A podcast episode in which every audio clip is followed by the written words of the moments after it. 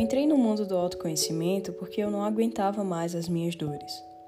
Não suportava mais a minha vida, quem eu era, como eu vivia. Basicamente, eu fui para o autoconhecimento porque eu queria parar de ter problemas. Eu queria me sentir mais leve, ser feliz, ter o relacionamento dos meus sonhos, ter uma boa relação com a minha família, um ótimo emprego.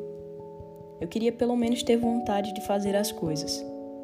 E eu passei muitos anos usando o autoconhecimento para ter coisas.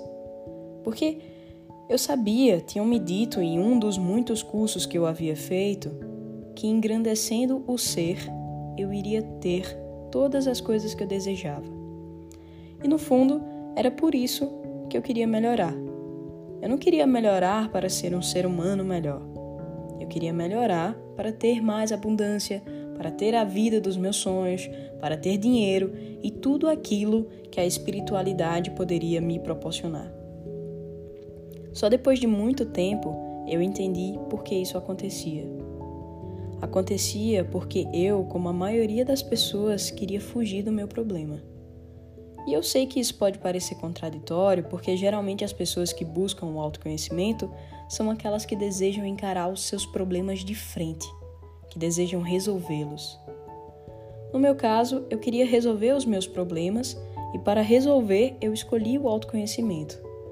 Mas eu cometi um grande erro que eu só percebi muito tempo depois.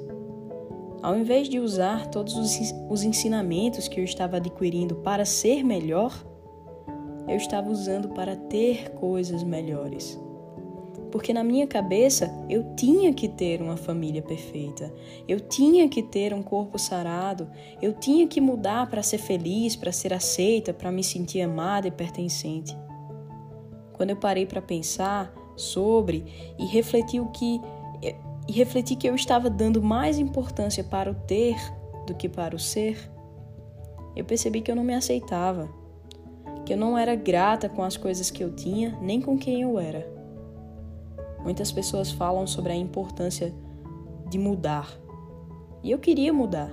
Eu queria me tornar uma pessoa melhor. Eu queria me libertar de todas as minhas dores e ter uma vida extraordinária. Até perceber que a chave não é a mudança. Que você não deve buscar a mudança, mas sim o crescimento. Mudar significa trocar de lugar. Ou seja, quando você muda, você troca de lugar. Você deixa de ser quem você era e passa a ser uma nova pessoa.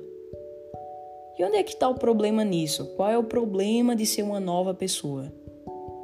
Muitas pessoas vão dizer que não há problema nenhum em mudar, que é natural, que todas as pessoas mudam, mas isso não é verdade. As pessoas não mudam, as pessoas crescem. É impossível você deixar de ser você. Se formos pensar na natureza, uma macieira nunca vai deixar de ser uma macieira. Ela vai sempre continuar sendo a mesma, mas ela vai estar sempre em constante transformação, em constante desenvolvimento. O meu erro era achar que eu precisava me tornar outra pessoa, ter outras coisas na minha vida para que aí eu pudesse crescer. Porque para algumas pessoas, a mudança, o trocar de lugar, o ser outra pessoa, é sinônimo de crescimento.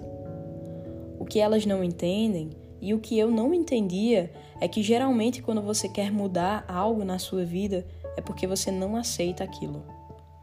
A mudança geralmente é estimulada por uma negação, por uma revolta, por uma fuga. Você quer mudar porque você não suporta aquilo. E como eu falei aqui, eu fui para o mundo do autoconhecimento porque eu não suportava mais a minha vida. Porque eu queria mudar.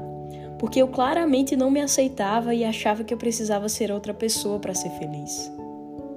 Isso tudo aconteceu porque eu estava mais preocupada em ter coisas para mudar quem eu era do que ser quem eu era.